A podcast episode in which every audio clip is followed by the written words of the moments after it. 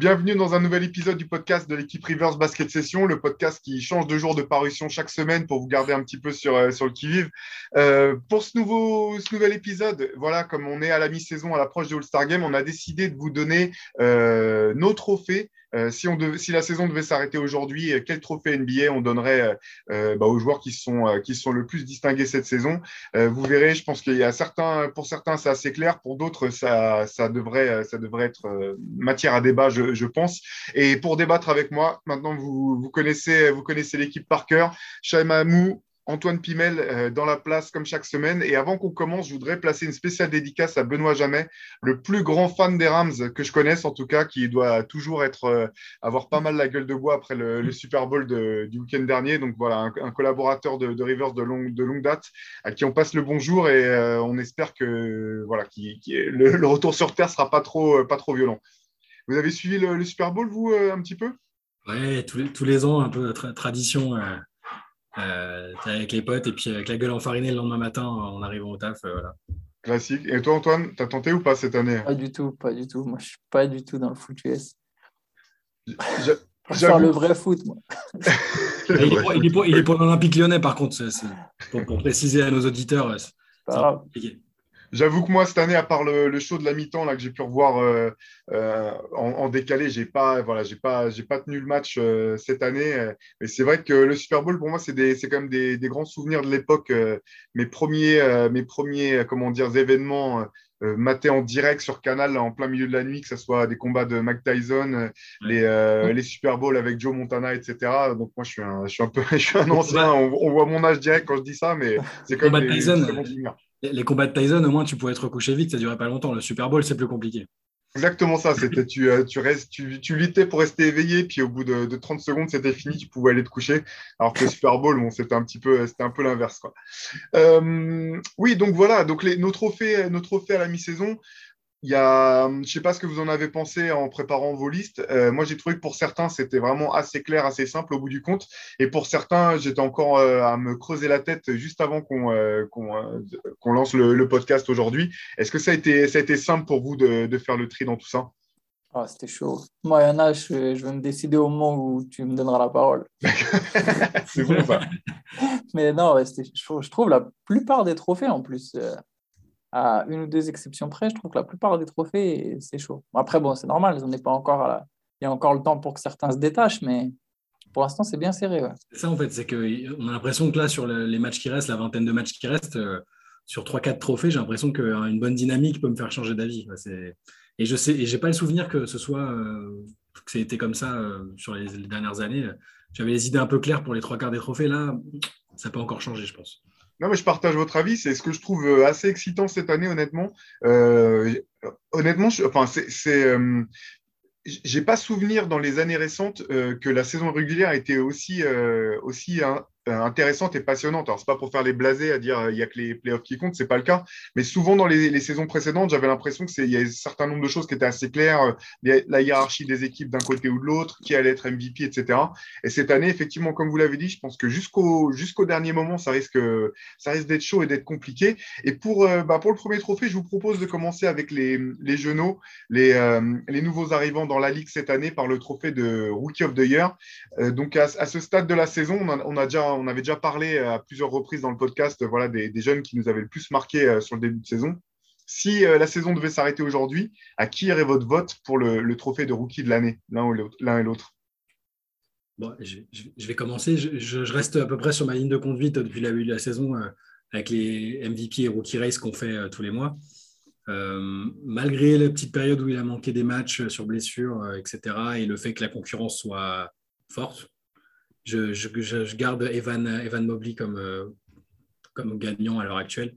Euh, pour quelle raison? Bah, Au-delà des stats qui sont bonnes, mais c'est peut-être pas lui qui a les stats les plus impressionnantes, euh, je suis content de pouvoir mettre en avant un rookie qui est bah, dans une équipe qui tourne bien et qui tournerait pas aussi bien sans lui en fait. C'est-à-dire que d'habitude, souvent, il y a un peu deux, deux, formes de rookies. Il y a les rookies qui cartonnent dans des équipes désastreuses. Et là, cette année, il y a d'autres noms qui. Voilà, on va parler peut-être de Cunningham, Josh Giddy, tout ça, c'est des très très bons joueurs en soi, sur ce qu'ils font, bah, ils méritent peut-être aussi d'être rookie de l'année ou dans la discussion. Mais euh, Mobley fait gagner les, Cavs par sa présence et, je pense qu'il ne serait pas aussi fort sans lui. Donc, voilà. Pour le coup, j'ai choisi ce critère-là en particulier. Et aussi, parce que je considère qu'il est candidat, bah, peut-être pas au titre de défenseur de l'année, mais peut-être à à, une, place dans un deuxième 5, par exemple. Et je trouve ça rarissime pour un rookie. Antoine Ouais, pareil. Je trouve que Shai a parfaitement résumé, a parfaitement résumé la situation. Je suis tout à fait d'accord avec lui. J'ai aussi mis Mobley. Je pense que Cunningham n'était pas si loin à un moment, euh, mais que c'est-à-dire que comme a dit Shai, il y a un peu, un peu soit le côté très fort statistiquement et avec dans une équipe qui perd, soit quelqu'un qui contribue dans une équipe qui gagne. Sachant que Mobley est bon sur les, sur les deux tableaux, je pense que Cunningham, il aurait vraiment, il faudrait vraiment des stats euh, très fortes. Il a des bonnes stats, hein. il est à 15-5-5, sauf que les pourcentages sont mauvais. Je pense que pour marquer les esprits, il aurait vraiment fallu une série. À un moment, il en a eu une, puis il s'est blessé. Et puis là, il est revenu un peu plus timidement, un peu plus dans le dur, où là, il enchaîne des mauvais matchs. Mais je pense que le moment où il était dans, sur une très bonne série, il n'était pas si loin. Là, il faudrait vraiment qu'il termine très fort la saison, je pense, pour repasser devant Mobley. Mais voilà, j'ai Mobley en 1. Je pense que c'est un des trophées qui était les plus faciles, entre guillemets, à attribuer. Même s'il y a paradoxalement plein de bons rookies. J'ai du mal, j'ai du mal, j'ai hésité par exemple avec, Scotty Barnes tout au long de la saison. On a, on a, pas mal parlé de lui parce qu'il était bah, à la lutte avec Mobley pour, euh, pour le rookie qui était le plus impressionnant. Euh, parce que Cunningham n'a pas commencé très bien. Euh, Guidi, c'était plus discret. Euh, Barnes, pareil, il joue dans une équipe euh, qui bénéficie énormément de sa présence et qui est compétitive, qui va peut-être aller en playoff. Donc il a, il a de belles stats aussi. On en parle un peu moins, mais voilà, je, pense qu'il mérite d'être, mentionné euh, au moins sur le podium. Carrément, ben moi j'ai, j'ai fait comme vous. J'avais choisi Evan Mobley. d'accord à 100% avec tout ce que vous avez dit. Moi, ce qui m'impressionne vraiment chez ce joueur, c'est au bout du compte, c'est son niveau de maturité dans le jeu, combiné avec tout le potentiel qu'il a encore à exploiter. Euh, c'est vrai qu'à part les Cavs, je ne pense pas qu'il y ait beaucoup d'observateurs qui imaginaient qu'il pourrait avoir un impact euh, et une régularité aussi importante dans une équipe qui gagne des matchs, encore une fois. Donc euh, pour moi, voilà, pour toutes les raisons que vous avez évoquées, j'ai Evan Mobley dans, j'ai mis Evan Mobley en rookie de l'année. je vous avoue que si on avait fait, là on n'a pas prévu de faire un coup de cœur forcément cette semaine dans, le podcast, mais moi j'avais Josh Guidet comme idée pour un coup de cœur parce que dans la, dans la création, le sens de la passe, c'est vraiment un des, un des rookies qui qui sont les plus euh, intéressants, les plus, euh, les plus, euh, ouais, les plus chouettes à voir jouer. Et comme tu disais, Antoine, c'est quand même une, une, une, cuvée de rookies qui est vraiment, vraiment intéressante. on sait qu'il y, y, a des cuvées qui ont, qui ont changé un peu le, la trajectoire de la ligue. On pense à 84, 96, 2003. On ne sait pas encore si cette cuvée-là sera de ce niveau. En tout cas, ce qui est sûr, c'est que c'est une cuvée profonde et qu'il y a pas mal de joueurs qui sont amenés à faire une, vraiment une belle carrière, je pense, à l'avenir. Ouais, clairement, bah là, il y, a quand même, euh, je sais pas, il y a 9 rookies au-dessus des 10 points par match. C'est ultra rare. Il y en a deux au-dessus de 15, 3 à 14. entre Jalen Green, Chris Duarte, même Jalen Suggs. Après, lui, c'est différent, il marque, mais avec des mauvais pourcentages. Mais Franz Wagner, Franz Wagner, ouais. Franz Wagner, bien sûr. Euh, et, dans des registres assez différents, c'est ça qui est, qui est, sympa aussi, parce que même un, un joueur, bon, il n'était pas, il était pas dans la liste, mais quand tu vois Alperen Sengun et son, son, sens de la passe, pareil, euh, comme, comme guidé, c'est impressionnant de voir ces, ces rookies qui viennent pas forcément, euh, qui viennent parfois de d'autres championnats, et, enfin d'autres championnats, bien sûr, dire des, des, championnats qui, qui, ne sont pas américains, et, et apporter vraiment une, une espèce de fraîcheur dans je, suis impressionné par, en fait, par la confiance que certains de ces rookies ont et par euh, le fait euh, qu'ils puissent développer déjà un jeu qui est le leur, ou du moins montrer un peu les prémices de, ce qui sera leur jeu euh, par la suite. C'est ouais, vraiment très intéressant cette année, je pense. Josh Giddy, c'est quasiment un MIP au sein même des rookies, en fait, je trouve, parce qu'il a, il a, démarré bien. Hein, mais, mais, là, tous les mois, il, ses stats augmentent, son influence dans le jeu augmente. Voilà, il, il se met à enchaîner des triples-doubles. Enfin, c'est je sais pas, bah, ça me fait penser malheureusement à Théo Malédon. Qui, alors c'est pas, je dis pas que c'est uniquement Guidi qui, a, qui, lui a fait sauter sa place, hein, mais c'est voilà, il y a un mec à ce poste-là qui arrive, euh, qui est, aussi fort, c'est difficile. Il est passé de 5-5-5 à 10-10-10 Guidi. Ouais, voilà. c'est ça. C'est clair. Bon, de toute façon, euh, nous, on a voté Evan Mobley, mais on sait tous que c'est Anthony Bennett qui repartira avec le trophée de rookie de l'année, comme tous les ans. Ok, euh, ça c'est fait. Bon, euh, je vous propose de changer un petit peu là. Euh, pour, pour, moi, un, un, trophée qui a été plus compliqué à, à départager, je vous propose qu'on parle un peu des, du trophée d'entraîneur de, l'année. Alors, on sait que c'est un, un, trophée qui, qui, parfois peut tout et rien dire. on en parlait brièvement la semaine dernière, mais c'est vrai que quand on voit parfois la carrière globale de certains coachs qui ont été coachs de l'année une année et qu'on voit que des mecs comme Jerry Sloan ou, ou Eric Spolstra n'ont jamais été, ça, pousse un peu à, s'interroger. qui, qui se démarque pour vous pour, pour ce trophée? Moi, Spolstra, je l'ai mis dans mes mentions, mais pas vainqueur. Hmm. J'avais trois mecs. Donc, j'avais Spolstra, à qui je ne donne pas. Monty Williams, à qui je ne le donne pas. Et j'ai choisi Taylor Jenkins, des Grizzlies. Et j'ai choisi Jenkins. Au début, j'avais Spolstra. En fait, j'ai vraiment hésité. J'ai changé euh, d'un à l'autre euh, à chaque fois mais je me suis dit, c'est peut-être celui qui a le plus d'impact. Alors, c'est très dur à mesurer, c'est abstrait, c'est peut-être faux, mais j'ai le sentiment, en tout cas moi personnellement, que c'est celui qui a le plus d'impact sur les bons résultats de son équipe. bien sûr que Spolstra et Monty Williams sont évidemment une part très importante hein, dans, le, dans, le, succès de Miami et de Phoenix, mais j'ai l'impression que bah, voilà, Phoenix peut aussi, quelque part, il y a presque deux coachs avec Chris Paul. Euh, Miami, euh, Bon, Miami, c'est différent. J'ai vraiment hésité euh, pour, pour Spolstra, mais voilà, la, très belle saison des Grizzlies, même si Morant est incroyable, on voit qu'il gagne même sans Morant, avec un effectif qui est quand même moins impressionnant que beaucoup d'équipes. Qu'au moins, il y a au moins 8 ou 9 équipes, voire 10, qui n'ont pas un effectif, qui ont un effectif vraiment plus talentueux sur le papier, en tout cas à première vue en matière de prestige que, celui des Grizzlies. Et le fait qu'il soit comme ça troisième à l'ouest, j'ai trouvé que Taylor Jenkins, ça, ça, en dit long sur son travail à la tête de l'équipe. Moi, je pense que le coach qui va gagner, enfin, qu'il y a un coach qui va gagner, il y en a un que j'aurais préféré voir gagner. Je, pense que Monty Williams va gagner et ce sera mérité peut-être euh, presque en guise de rattrapage de la saison dernière. voilà, même si j'étais content pour Thibodeau, mais malheureusement, là, sur la continuité, c'est plus dur. Euh, mais là, sur la, ce que font les Suns. Tu votes pas Thibodeau cette année, la Chai Ah non, je vais. Worst coach. Ouais. Euh, mais euh, donc je pense que Monty Williams va gagner et il n'y aura aucun scandale parce que ce qu'il fait est très fort et, c'est justement de la continuité. par contre, je suis donc très impressionné par ce que fait Jenkins, mais il y en a encore un autre dont tu n'as pas parlé, Antoine. Je pense que j'aimerais voir Bickerstaff gagner en fait. Parce que avec ce qu'il fait à Cleveland, euh, il y a des vrais choix de coach qu'il a, qu'il a fait en début de saison sur le style de jeu, sur les joueurs qu'il met en place, sur le rôle qu'il donne à des mecs comme euh, Kevin Love. il a eu des blessures importantes à gérer. Je trouve que la façon dont il a réussi à bah, impliquer Evan Mobley euh, de façon un peu inattendue, voilà, toutes ces, toutes ces choses-là, le fait que les Cavs soient troisième à l'Est et aussi compétitifs, voilà, j'aimerais qu'ils gagnent. Mais euh, tous ceux dont on a parlé juste avant, euh, voilà, il n'y aurait aucun scandale parce que chacun dans leur registre et avec des moyens différents, euh, on, font un travail énorme. Jenkins, ouais, Jenkins a une, vraie aussi bonne chance de gagner parce que Memphis bah, joue à l'Ouest. Il y a aussi une question de continuité par rapport à l'année dernière. Voilà, donc je pense que Williams gagne, mais j'aimerais que Bickerstaff gagne. Ah, intéressant. Moi, j'ai mis euh, Taylor Jenkins aussi comme, euh, comme Antoine, euh, parce que bah, pour les mêmes raisons que vous, avez, que avez citées tous les deux, notamment ce que j'ai trouvé vraiment intéressant avec les Grizzlies, c'est qu'ils ont réussi à gagner même sans Dylan Brooks en début de saison, même sans quand Jamorant s'est blessé, l'équipe a continué à rouler. Donc il y a vraiment à la fois des, bah, des résultats globaux qui sont, qui sont impressionnants, et il y a aussi cette continuité, le fait que le staff ait toujours réussi à trouver des, solutions, même quand certains certains joueurs d'impact étaient, étaient pas là. Et c'est vrai que voilà, le, là, actuellement, euh, les Grizzlies sont troisième à l'ouest dans une, dans une, quand même, une conférence vraiment très chaude de se dire qu'ils sont juste derrière euh, Golden State et euh, Phoenix. C'est quand même une sacrée performance. Donc, moi, j'aurais voté Taylor Jenkins.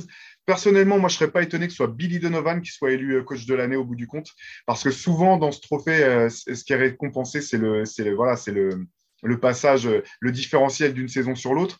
Euh, et il y a une chose quand même que je, que voudrais dire euh, au sujet de Billy Donovan, c'est qu'on parle beaucoup des, performances assez incroyables de Demar DeRozan, mais c'est quand même assez intéressant de, de, se dire, de se poser la question de savoir pourquoi il y a un tel renouveau chez Demar DeRozan cette année. Euh, il vient d'une équipe, bien sûr, euh, très bien coachée avec euh, Greg Popovich, bien entendu, mais on se posait un peu la question de savoir s'il n'était pas un peu en fin de course, au bout du rouleau, quelque part, des Mar de Rosanne. Et il faut admettre que Billy Donovan a, su trouver le moyen de, bah, lui redonner, bah, même pas de lui redonner, mais du, moins de le mettre dans les conditions pour réaliser la meilleure saison de sa, carrière, alors qu'au début, à l'intersaison, on se posait vraiment la question de savoir si Zach Levine et euh, DeRozan seraient euh, complémentaires. Donc, je, trouve, je pense que Donovan a, de, a aussi des arguments effectivement à défendre. Et pour finir, si je devais prendre un coach pour euh, gagner un match, par contre, moi, je pense que je prendrais Eric Spolstra sans aucun, sans, sans cligner des yeux. Là encore, moi, ce que je trouve très, très fort avec Spolstra, c'est sa capacité à s'adapter, en fait. Adebayo, pas Adebayo, euh, euh, Butler, je veux dire, ils ont quand même gagné, euh, ils, ont fait 11-4 sans avoir Butler et Adebayo dans l'équipe. C'est quand même assez impressionnant, je trouve, pour, voilà, pour un coach. Je trouve que fin de temps mort ou fin de match serré, moi, je prendrais Spolstra n'importe quel jour de la semaine. comme. Parce que Spolstra, c'est lié, à, la, culture qu'ils ont établie. C'est du travail de, longue haleine, en fait, qu'ils ont fait avec Riley. C'est qu'il y a une culture qui s'est créée et du coup, tous les joueurs qu'ils identifient comme adaptables à cette culture, bah, viennent. Et du coup, même si on ne les connaît pas en arrivant, tu as quatre titulaires blessés, Adebayo euh, blessé deux mois, Butler malade, ben, ils sortent un mec de, qui, qui, sort un peu de nulle part et, et, il joue euh, avec l'ADN du 8 et c'est génial. Mais, mais cette culture, paradoxalement, c'est peut-être ce qui coûte des trophées individuels à Spolstra parce que du coup, c'est étendu, c'est diffus sur plusieurs années. Mm. Et tu n'as pas ce, ce, que tu disais, Théo, cette sensation, ce décalage d'une année sur l'autre. Euh, après, c'est très intéressant ce que vous avez dit, euh, notamment la Chai sur, sur Bickerstaff. Effectivement, n'y avais pas pensé, j'ai zappé, mais c'est vrai qu'il y a eu un vrai pari de fait. Pareil, ce que tu disais sur Donovan, Théo, euh, euh c'était pas facile de faire jouer Lavine, DeRozan et Vucevic. Et Vucevic, finalement, il a trouvé. Après, je trouve que sur DeRozan, je pense aussi que c'était une mauvaise lecture de la part du public. Ça changerait en fait qu'effectivement, il fait la meilleure saison de sa carrière et que, enfin, du public de nous tous au final, mais il fait effectivement la meilleure saison de sa carrière. Il y a, quand même un, déclic. Je veux dire, il est quand même vraiment plus fort que, ce qu'il a pu l'être. Mais quelque part, il n'a jamais été mauvais. Il était encore très fort aux Spurs. Il faisait des très belles saisons. Je pense que juste ça passait un peu plus inaperçu euh, et qu'il a un peu trop vite été catalogué comme fini. Même si c'est vrai que j'imaginais pas qu'il deviendrait un candidat au MVP, mais je pense aussi que, là, ce, décalage qu'on a de DeRozan, c'était aussi sans doute une mauvaise interprétation plus globale du joueur qu'il est, je pense. Oui, c'est vrai que tu parles de choses diffuses, mais à San Antonio, c'est toujours la grande question, euh, euh, même pour un joueur au bout du compte comme Tony Parker, on se posera toujours la question de savoir si les Spurs étaient si forts parce que Tony Parker était de ce niveau-là, ou si Tony Parker était aussi fort parce que les Spurs étaient de ce niveau-là et que c'était très bien coaché. C'est toujours, euh, toujours, la grande question, tu as raison. Pour Spolstra, je pense qu'il a surtout payé, lui, le fait de bah, l'espèce de d'être le premier coach à devoir encadrer une super team, moins avec cette, cette étiquette-là, parce qu'en gros, euh, on l'oublie un petit peu maintenant, mais il y avait quand même un énorme retour de bâton. Euh, euh, on disait que c'était un cheat code, etc. Et au bout du compte, ça n'a pas été si simple de faire coexister les trois joueurs. Ça n'a pas été si simple de même d'aller gagner des titres. Et je pense que ça, lui a fait perdre un petit peu la, fenêtre dans laquelle il aurait été logique qu'il soit, qu soit récompensé. C'est quand même marrant de voir que la NBA vient de les lire dans les 15 meilleurs coachs de tous les temps et que le mec a jamais remporté une fois le, trophée d'entraîneur meilleur entraîneur de l'année. Et, d'ailleurs, ça me fait penser à quelque chose. la manière dont les Nets, euh, là, ont éclaté, doit vraiment réhabiliter. Euh, je pense qu'il faut vraiment que chacun prenne conscience, euh, chaque fan de basket, qu'une super team, ça, ça c'est pas du tout une garantie de succès c'est très difficile de gérer des joueurs aussi forts. Et je pense que les échecs des Nets et des Lakers, même dans une moindre mesure, voilà, ça doit réhabiliter le hit parce qu'il il avait, il avait, alors c'est clair, il avait LeBron, Bosch et Dwayne Wade, mais il avait créé une vraie équipe. Il y avait une vraie équipe avec un vrai style, euh, des vrais principes de jeu. Euh, ça doit pour moi même réhabiliter Kevin Durant. C'était pas facile de. ça peut être bizarre de dire ça, mais c'était pas si facile que ça au final de rejoindre les Warriors et de fonctionner. Euh, voilà, je trouve que les échecs voilà, des Nets devraient un peu ouvrir les yeux sur les super teams. Quoi. Non, je suis, d'accord avec toi parce qu'à Miami, finalement, quand ils ont gagné, c'est parce que justement, comme tu disais, il y avait un vrai fonctionnement et un vrai, un vrai projet de jeu, euh, comme on pourrait dire, notamment défensivement, avec euh, des vraies innovations. Euh, c'est eux qui ont fait basculer la NBA. Pardon? Pardon, j'allais dire les trappes, les trappes sur pick and roll. Et la mobilité, la façon, ils sont sortis un petit peu de la manière dont la mode qui était de défendre à la Boston pour apporter autre chose quelque part dans le jeu. Et c'est vrai que bon ben, Enfin, euh, Spolstra est encore suffisamment jeune pour euh, que tu te dises qu'à un moment, ça va lui, il finira par, euh, recevoir ce trophée qui, je pense, voilà, compte moins pour lui que, ses bacs de champion déjà gagnés ou peut-être celle qu'il aura l'occasion d'aller chercher. Mais c'est quand même toujours un peu paradoxal, effectivement. Le mérite aussi de Spolstra, c'est d'être d'avoir réussi à sortir un peu de l'ombre de Riley, et même s'ils sont toujours très proches. C'est qu'au début, on se disait, bon, bah, c'est une marionnette de, de, Pat Riley, et puis il, va, il fait exactement ce que l'autre lui dit. D'ailleurs, au début, ça a, ça a frité avec LeBron, Wade, Bosch et tout, parce que ils n'étaient pas certains qu'il ait la légitimité. Ah, Lebron, Lebron voulait le faire virer. Lebron, Lebron voulait le faire virer, et, et c'est un exploit d'avoir réussi à, à, à, rester en place et à devenir un coach référence. Euh, et après, là où il a été le plus fort, c'est les années euh, après, quand le, je trouve, quand le hit s'est disloqué euh, après le départ de LeBron, c'était voilà, au niveau coaching, il les a maintenus à un niveau, un niveau vraiment très élevé. Ben, complètement, ils ont continué à, jouer, à gagner, c'était et à être une équipe compétitive. C'est le seul coach qui, qui, a réussi à faire de Dwayne Waiters, Waiters un vrai joueur NBA quand même. je ne sais pas si on se rend compte de la performance. c'est clair. Et c'est sans doute le dernier club à avoir dit non à une demande de Libron en milieu de saison, euh, quand Libron a essayé de faire virer, euh, de, de, de, faire, ouais, de, faire, de faire virer Spolstra. Je pense, euh, je suis pas sûr qu'il y ait un autre président de club qui ait, qui dit non depuis à Libron sur une requête comme ça, voire aucun GM. Bref, bon bah du coup, tu avais aussi, non, toi tu avais Bickerstaff, tu avais choisi Bickerstaff, Shai, c'est ça? Bickerstaff en 1 et mais mais Monty Williams qui gagne, je pense. Ouais. Bon, bah, à suivre, effectivement. Euh, je vous propose de passer aux joueurs, euh, au MIP, trophée du, joueur qui a le plus progressé.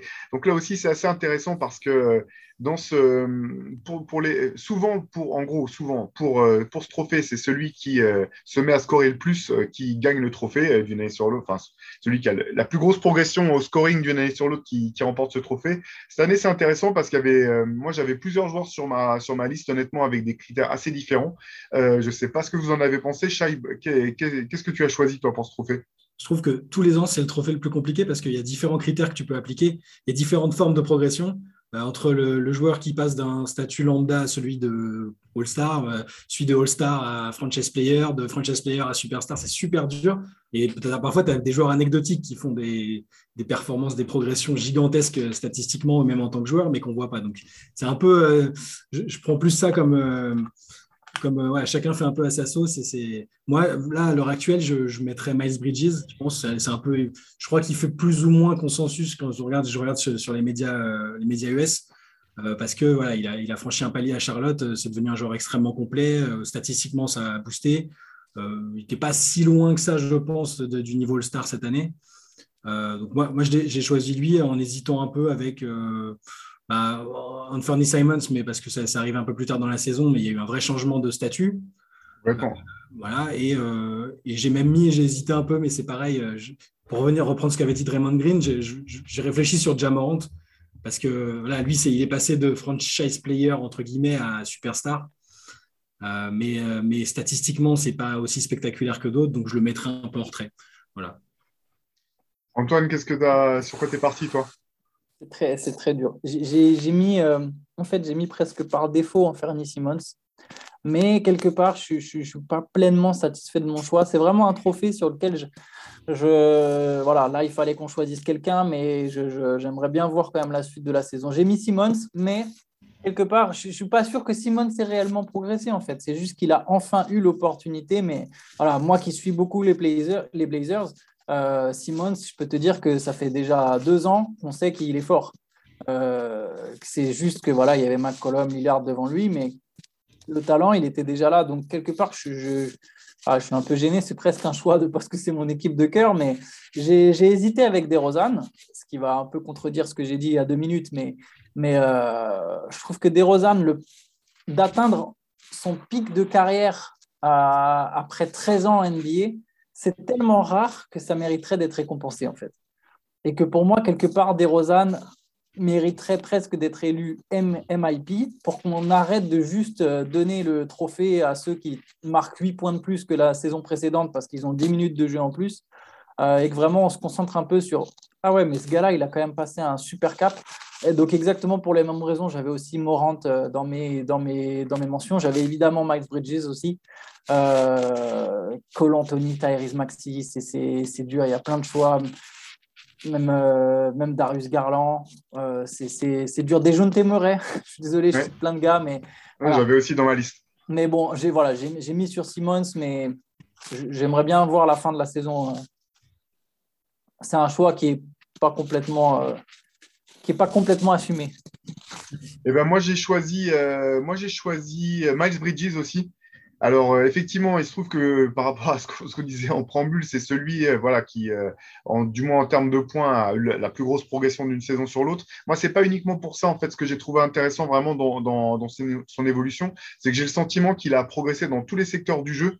Euh, même un peu dans la création, même si, euh, même si avec, quand tu joues avec quelqu'un comme Lamelo, c'est pas toi qui est forcément le plus responsabilisé là-dessus. Mais euh, on l'a vu dans des moments chauds, enfin des, moments chauds de saison régulière, on est d'accord, mais quand même, on l'a vu prendre le jeu à son compte parfois. je m'attendais pas honnêtement forcément à ce qu'il ait la capacité à, à élargir sa palette autant d'une année sur l'autre. Euh, et, au bout du compte, j'ai le sentiment, alors bien sûr, Simone, je suis d'accord, j'avais des, John Temeray aussi, euh, aussi dans ma liste, j'avais euh, Darius Garland aussi, Jamorant aussi pour les raisons que vous avez évoquées tous les deux, mais j'ai l'impression, enfin j'ai le sentiment que par rapport à tous ces joueurs-là, c'est peut-être lui malgré tout qui a le plus progressé vraiment d'une année sur l'autre dans la totalité du jeu, et ça se, ça se sent aussi sur le terrain par son impact et par une équipe des Hornets bah, qui joue quand même vraiment pas mal du tout quand il est là, même défensivement effectivement, euh, c'est pas pas un défenseur d'élite, mais c'est un joueur qui peut combler pas mal de trous à, plein de postes différents. Donc euh, moi, je l'aurais donné à, Miles Bridges aussi. Pour, aller dans votre sens, sa progression euh, a vraiment un impact sur les Hornets pour le coup.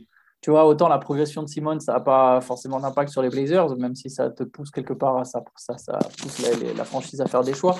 Euh, je, trouve que Bridges, pour le coup, lui, voilà, les, Hornets peuvent vraiment viser les playoffs, prétendre aux playoffs, même si Lamelo est encore jeune, ils peuvent directement maintenant se dire non, non, mais on ne va pas attendre, on ne va pas reprendre un pic de plus, euh, c'est maintenant.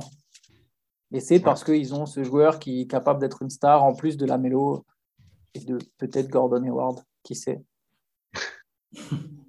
non, mais le, les pièces sont, c'est une équipe intéressante quand même, les Hornets. Ça, ça fait, euh, je ne sais pas combien de temps qu'ils n'ont pas eu un cœur d'équipe aussi intéressant. Maintenant, il faudra voir s'ils arriveront à, le, compléter. Mais je suis d'accord avec toi sur son impact sur la qualité de jeu de l'équipe. Et je pense que l'air de rien, il enlève aussi de la pression un peu euh, des épaules de, de Lamelo dans pas mal de, secteurs du jeu et de. Pardon, dans des moments, euh, des moments clés de certains matchs où tout n'a pas besoin de venir de, la part de Lamelo pour, pour que les Hornets puissent espérer gagner. Et puis il y a le coefficient, euh, enfin le bonus spectacle aussi dans le jeu qui fait que les gens euh, mm. et les médias qui, ont, euh, qui, vont voter, je, pense que ça, va l'aider aussi dans, dans cette optique-là. Carrément, c'est clair.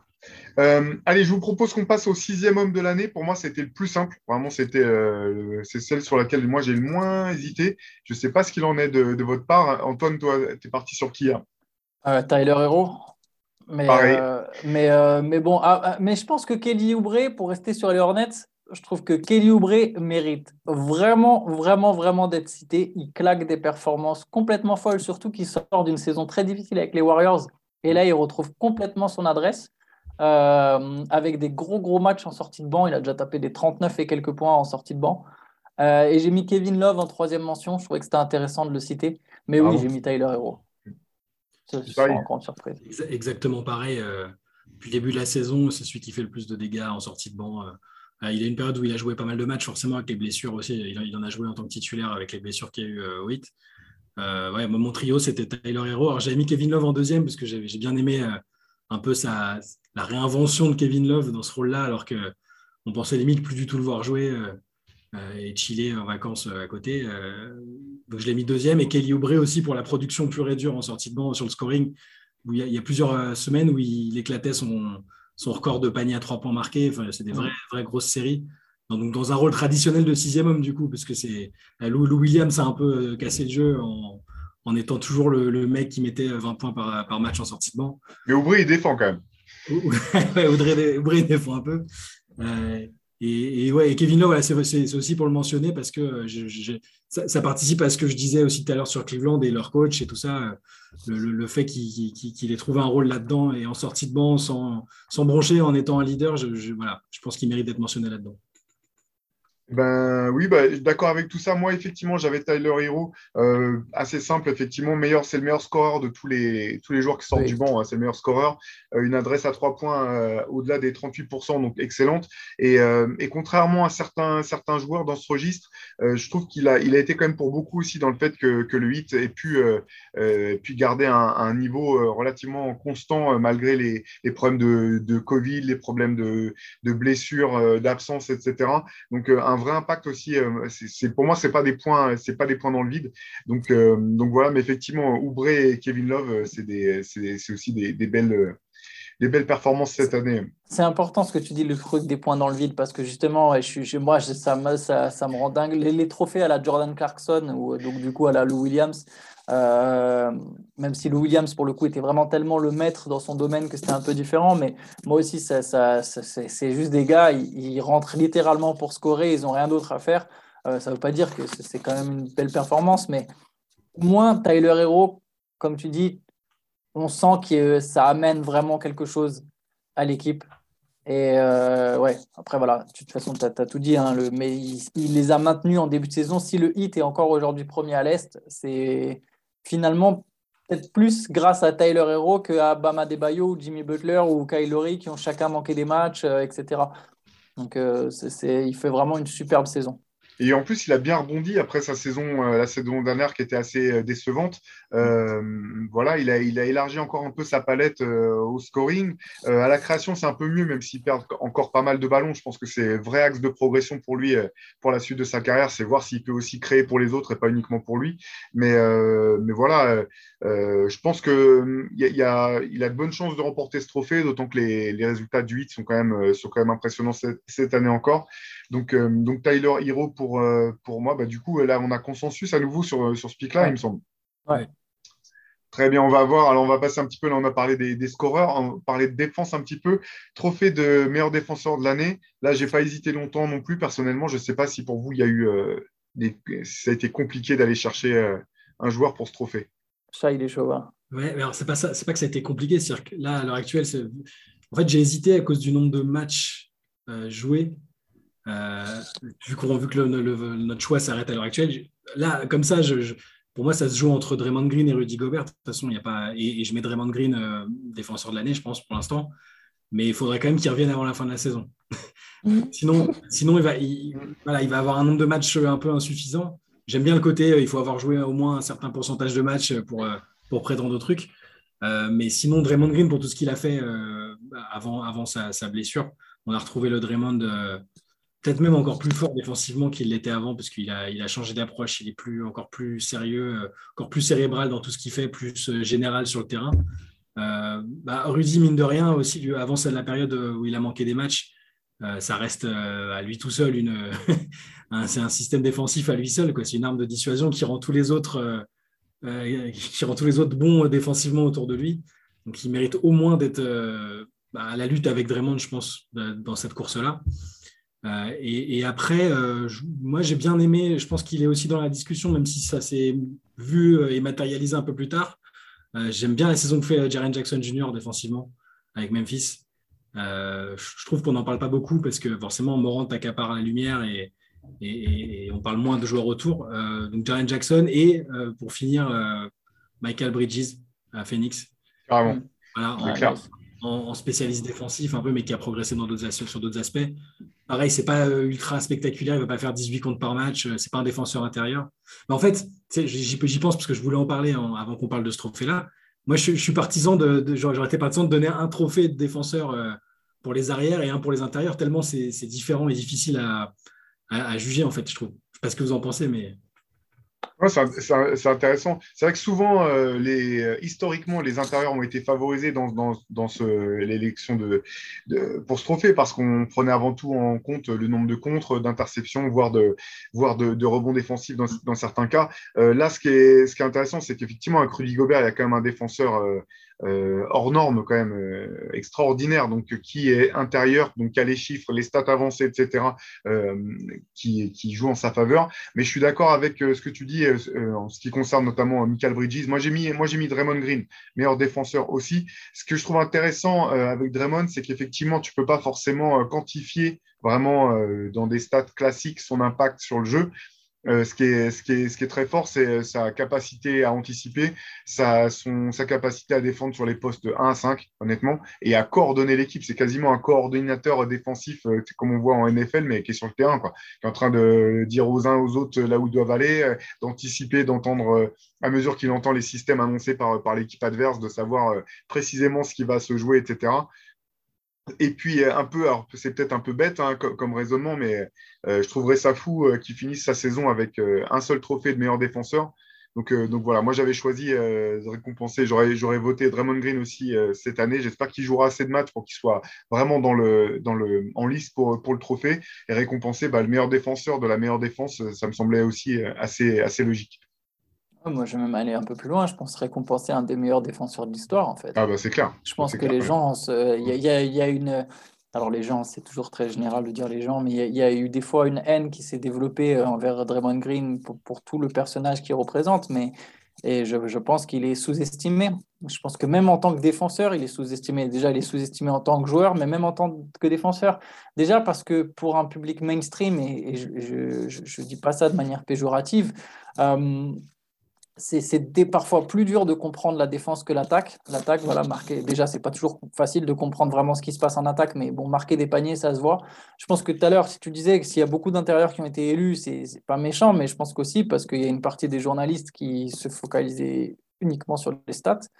Euh, et voilà, forcément, si tu as 12 rebonds, 4 euh, contre, euh, ça, ça, ça, sonne bien pour un meilleur défenseur de l'année. Mais je trouve que Draymond Green est, est de loin le meilleur défenseur de l'NBA. Euh, je, crois que je l'avais déjà dit l'an dernier au moment des awards, j'avais mis Green et j'avais justifié ça en mode. Euh, alors, bon, c'est pas lui qui l'a eu, mais j'avais justifié ça en mode si demain fallait jouer un match ou une série de playoffs avec un défenseur, tu choisis un mec qui est spécialisé dans la défense, je le prendrais, mais loin devant tous les autres. Il euh, n'y a pas un mec qui défend comme lui en NBA qui est capable de faire ce qu'il fait. Alors, ça ne veut pas dire que Gobert ne l'est pas, je ne suis pas dans la comparaison. Je ne suis pas en train de rabaisser, rabaisser un pour, pour, pour, euh, pour, mettre en avant l'autre. Mais ce qui est sûr, c'est que voilà, Draymond Green, ce qu'il fait, personne ne, peut le faire, euh, ne sait le faire.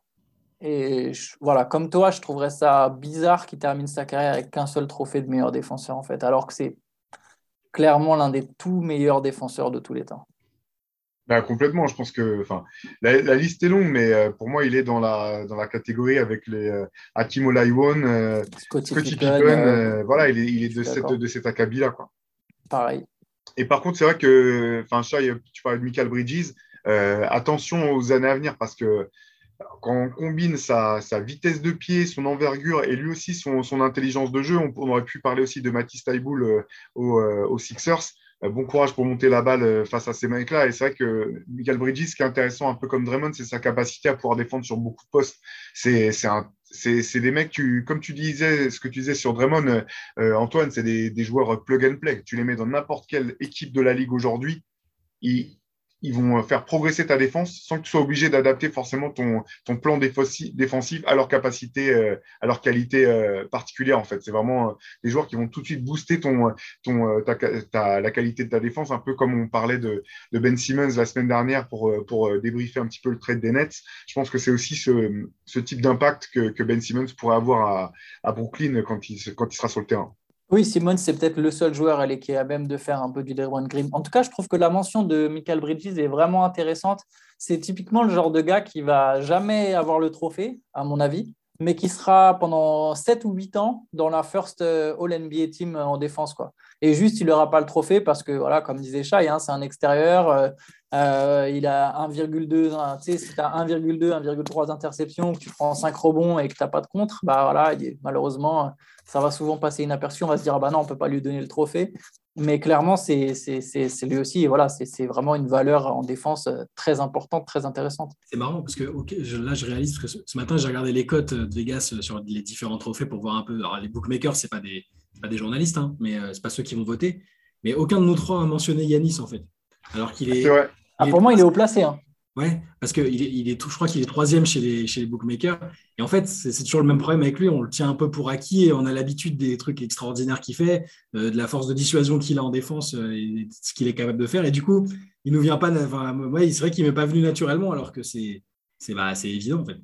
C'est un peu aussi le, cas des, superstars hein, pour lesquels on oublie, euh, euh, on, les met dans une catégorie à part. Finalement, à part euh, Michael Jordan, il y, a, peu de, superstars comme ça qui ont réussi à être, avoir ce, ce,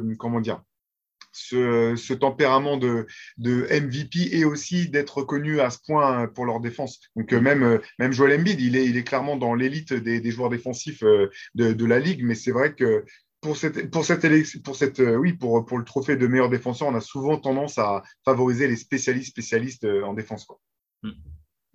Antoine, tu allais dire quelque chose Non, non, j'allais dire Yanis, euh, clairement, moi, moi je l'avais au placé pour le coup. Hein. Je, je, trouve qu'il est, il est justement, il est capable de faire du Gobert. Il n'est pas jusqu'à capable, pas capable de faire du Green, mais par contre, il peut switcher plus que Gobert sur, sur différents profils différents. Il, a, il a une polyvalence défensive qui est, qui est impressionnante, euh, sachant que toute la charge qu'il assume en attaque, euh, de toute façon, on en parlait pendant les finales, c'est vraiment le basketteur total, en fait. Et il pourrait être candidat chaque année, en fait. Carrément, c'est clair. Et euh, bah, ça nous amène à ce qui, pour moi, a été le choix le plus compliqué je vous avoue que jusqu'au moment où on a pris, euh, on a commencé le podcast, j'étais pas encore vraiment sûr de mon choix. Donc euh, j'ai un choix, mais on en parlera tout à l'heure. C'est vraiment, euh, pour moi, c'est le, quand même le casse-tête ultime, c'est le trophée de MVP. Euh, avant, qu'on voit un peu ce qu'on a choisi chacun, je pense que la grosse difficulté, en fait, tient aussi au fait que finalement, ce trophée, il est toujours aussi compliqué à définir. Est-ce qu'on choisit le joueur le plus fort de la ligue? Est-ce qu'on choisit le joueur le plus fort, mais qui est le plus indispensable à son équipe? Est-ce qu'on récompense celui qui fait le plus progresser ses, coéquipiers ou est-ce que c'est celui qui est le plus inarrêtable lui-même? C'est toujours, toujours le même casse-tête. Euh, je ne sais pas si pour vous, euh, si vous avez vécu ça aussi comme, comme une, grosse difficulté pour choisir. Chai, je te propose qu'on commence avec toi. Sur quoi tu es parti, toi?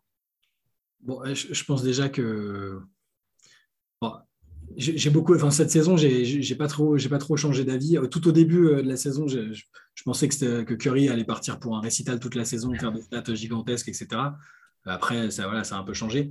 Là, à l'heure actuelle, euh, pour ce qu'il fait depuis le début de la saison, pour euh, le côté valuable que je, auquel j'accorde plus d'importance qu'avant, avant, je me fixais beaucoup. Cette année, en fait, cette année, j'ai changé un peu de, définition et de critères, je trouve. On en avait parlé dans un podcast, mais euh, euh, il y avait l'exemple de, Westbrook que je trouvais, j'étais un peu scandalisé quand il l'avait gagné parce qu'il faisait des stats, l'équipe n'était pas très bien classée. Et moi, je me basais souvent sur, euh, bah, bêtement, le meilleur joueur de la meilleure équipe avec les stats qui, corroborent ce truc-là. Donc cette année, pour finir là où je voulais en venir, je, pense là à l'heure actuelle je voterai Jokic pour un doublé. Euh, il y a une lutte assez claire, euh, qui me semble assez claire avec Embiid, qui fait des stats gigantesques et qui fait remonter Philadelphie.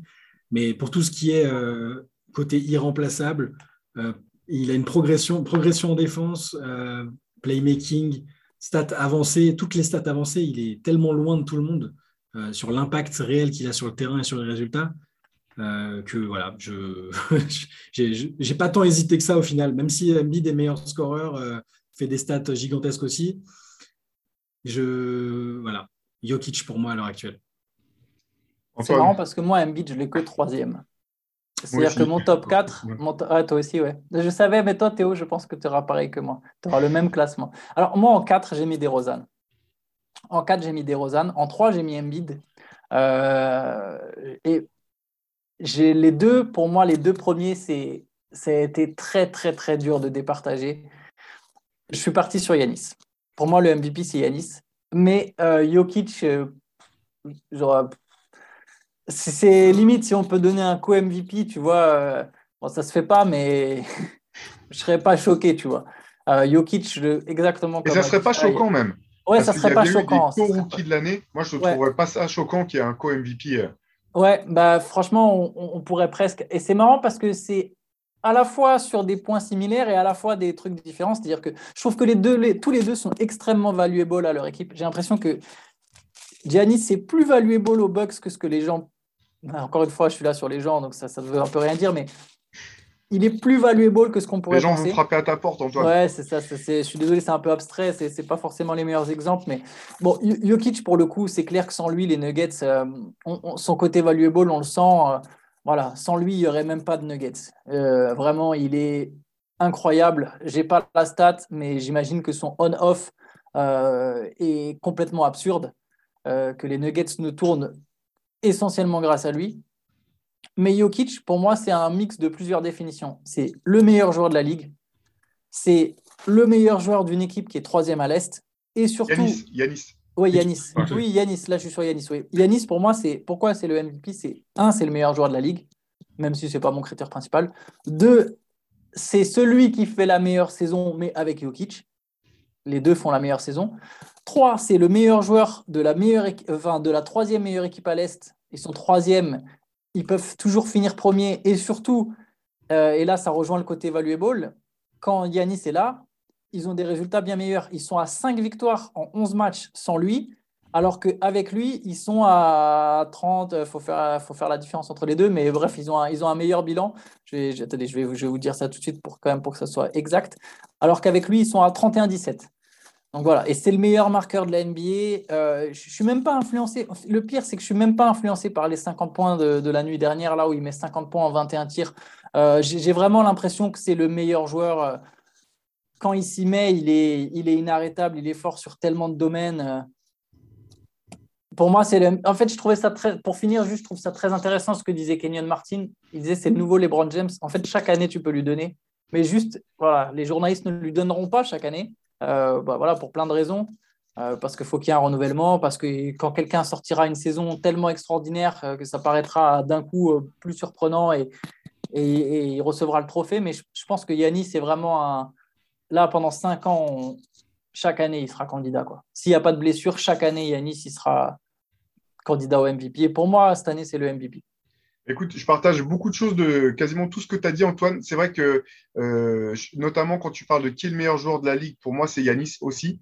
J'ai longtemps hésité jusqu'à ce qu'on prenne l'antenne. Encore une fois, j'ai hésité entre Jokic et lui. Finalement, j'ai donné le, j'ai choisi Jokic aussi pour les mêmes raisons que, que Shai. C'est pour son aspect valuable parce que finalement, ce que je trouve vraiment impressionnant avec Jokic, c'est de voir ses stats incroyables qu'il fait, alors qu'il y a vraiment, il manque ses deux meilleurs joueurs, les deux meilleurs joueurs de l'équipe après lui.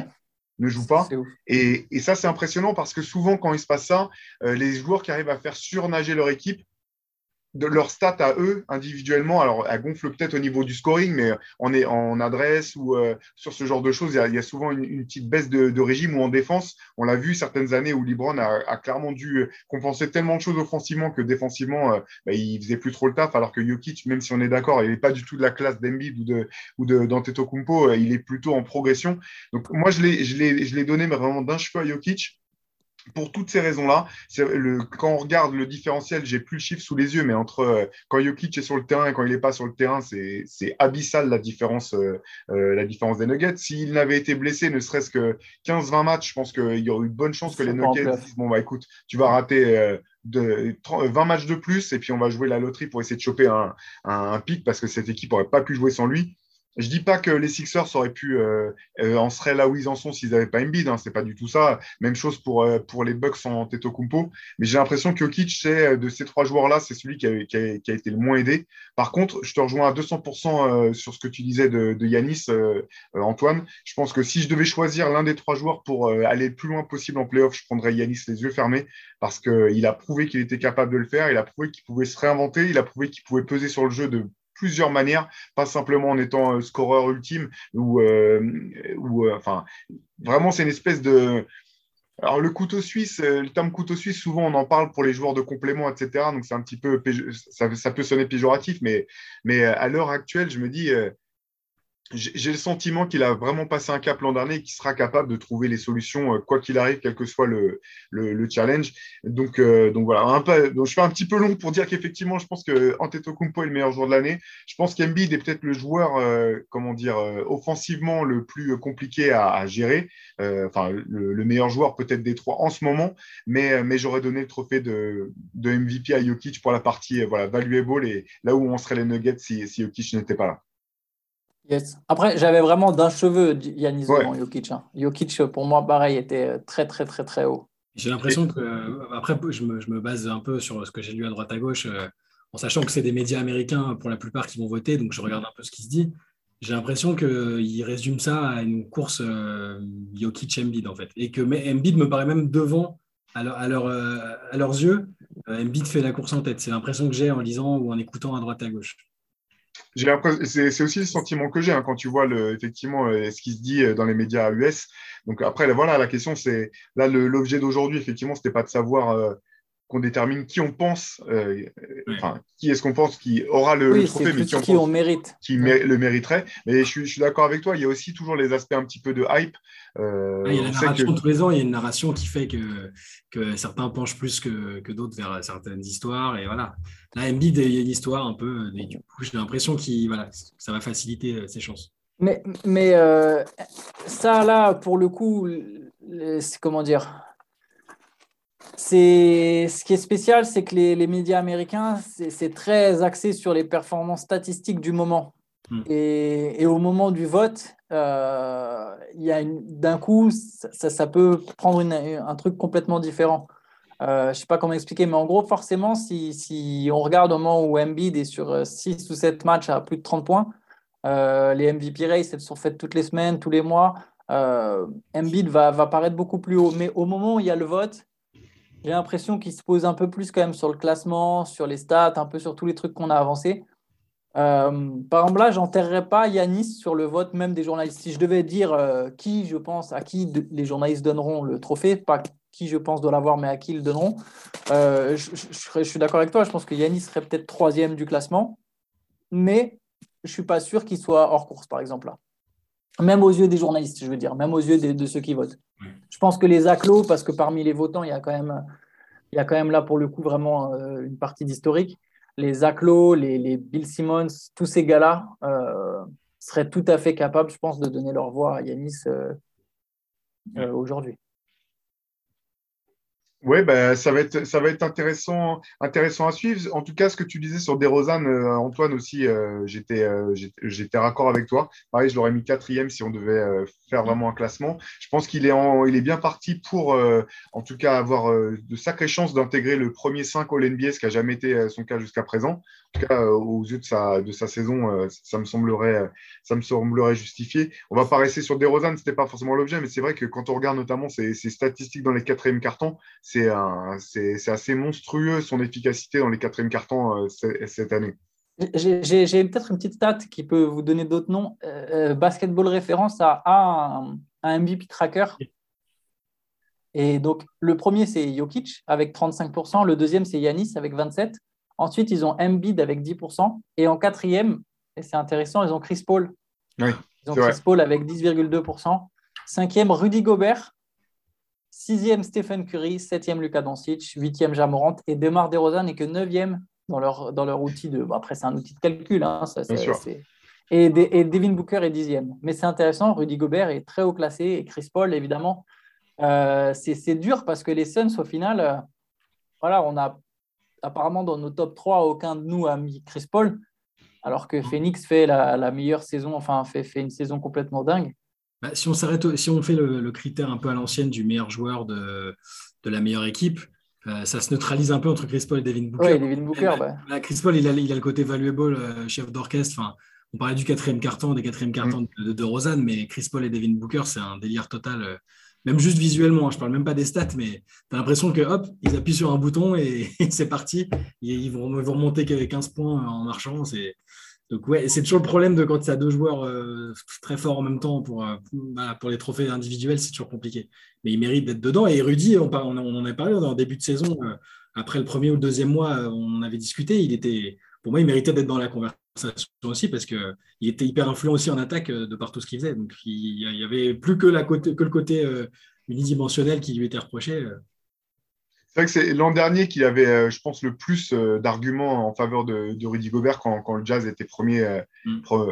premier ça, ils ont, ils ont fini premier de la, la premier All-NBA hein, en termes de sur le bilan, non? Où ils ont été longtemps, c'était eux et Phoenix longtemps? J'ai oublié qui a fini premier, qui a fini deuxième entre entre le jazz. C'est le jazz, hein, c'est bien ça. L'an dernier, avait beaucoup d'arguments. Cette année, ça va être plus compliqué à cause des euh, ben, ces problèmes de blessures, euh, les, euh, les résultats en dents de d'Utah. En tout cas, effectivement, la, la course là, en tout, pour, Par contre, ce qui est sûr, c'est que voilà, ça c'est le. Je vote Jokic aujourd'hui comme, mais c'est une course qui va se poursuivre jusqu'à la fin de saison. Je pense que ça va vraiment limite rien n'est joué du tout pour, pour ce trophée-là, comme pour certains autres qu'on a, qu'on a évoqués. Est-ce qu'il y a quelque chose que justement dans, cet ordre d'idée, quelque chose que vous avez hâte de voir d'ici la fin de saison pour, euh, pour, euh, pour ces trophées, quelque chose qui pourrait être un, un difference maker pour vous?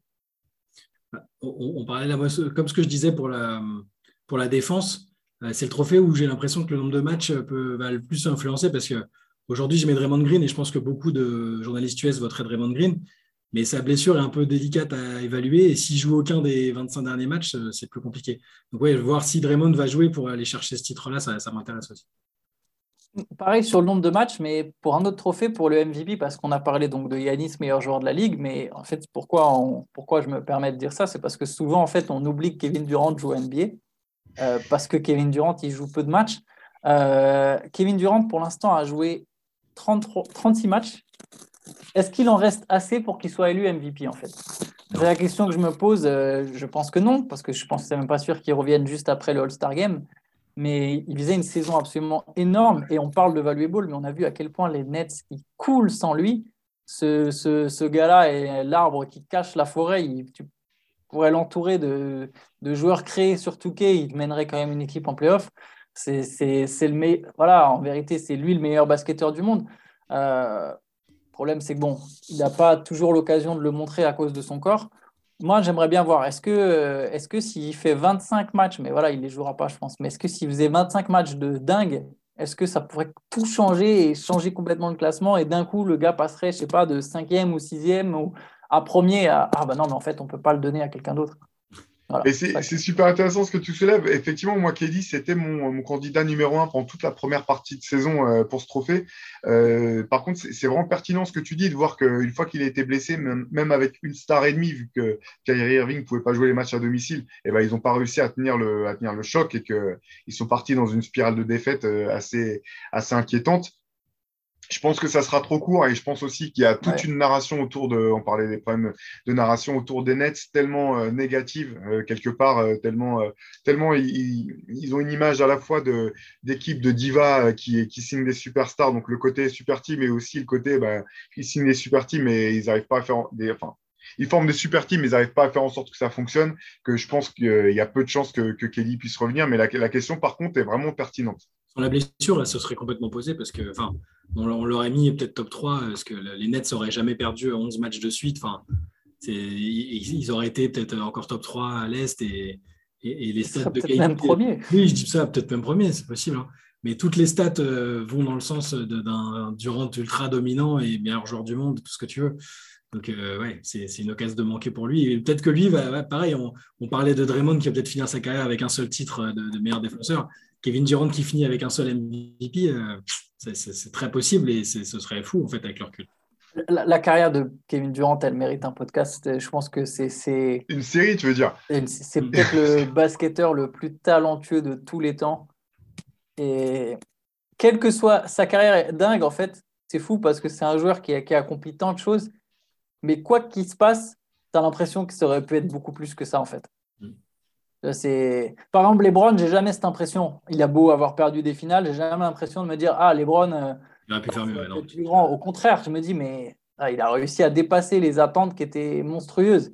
Kevin Durant, euh, il peut finir avec 5 euh, bagues. Enfin, bon, non, s'il gagne 3 bagues avec les Nets, je dirais peut-être plus la même chose, mais je pense qu'il avait vraiment le talent et le potentiel pour être le meilleur joueur de tous les temps et il sera jamais considéré comme tel.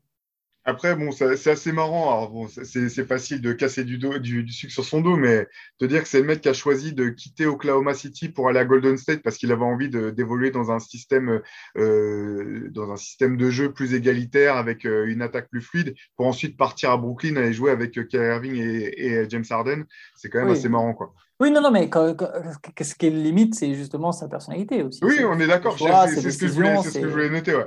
Oui, sa personnalité, c'est en fait s'il avait eu le mental qui va. Enfin, c'est pas pour dire qu'il n'a pas de mental, parce qu'il c'est un joueur très clutch euh, qui, a aussi été fort pour, pour se remettre de situations où tu as été l'ennemi euh, public numéro un. Donc, euh, il a une forme de mental très, très, très forte. Mais je veux dire, s'il avait, s'il avait été à la hauteur de son talent, Mais il a une insécurité, une quête d'identité constante. Il ne sait pas exactement qui il est, ce qu'il veut. Il y a toujours ce côté-là.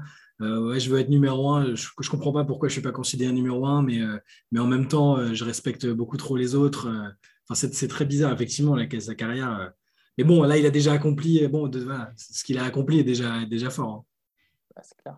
C'est clair. Bon, bah écoutez, on va finir là-dessus. Et simplement, voilà, je vais vous rappeler que si, si le rap était un sport, euh, Bigel serait le MVP. Euh, on fêtait euh, il y a quelques jours l'anniversaire de sa disparition, donc je pensais que c'était voilà, le moment de le, mentionner. Merci en tout cas d'avoir été avec moi, Chai et Antoine, pour ce nouveau podcast. on vous donne rendez-vous la semaine prochaine. Quel jour? Mystère, surprise. Chaque semaine, chaque, semaine ça change. C'est un peu le, voilà, le, le, petit grain, le petit grain de, de passion en plus avec le podcast Rivers Basket Session. En tout cas, prenez bien soin de vous et à très vite. Ciao. Ciao. Ciao.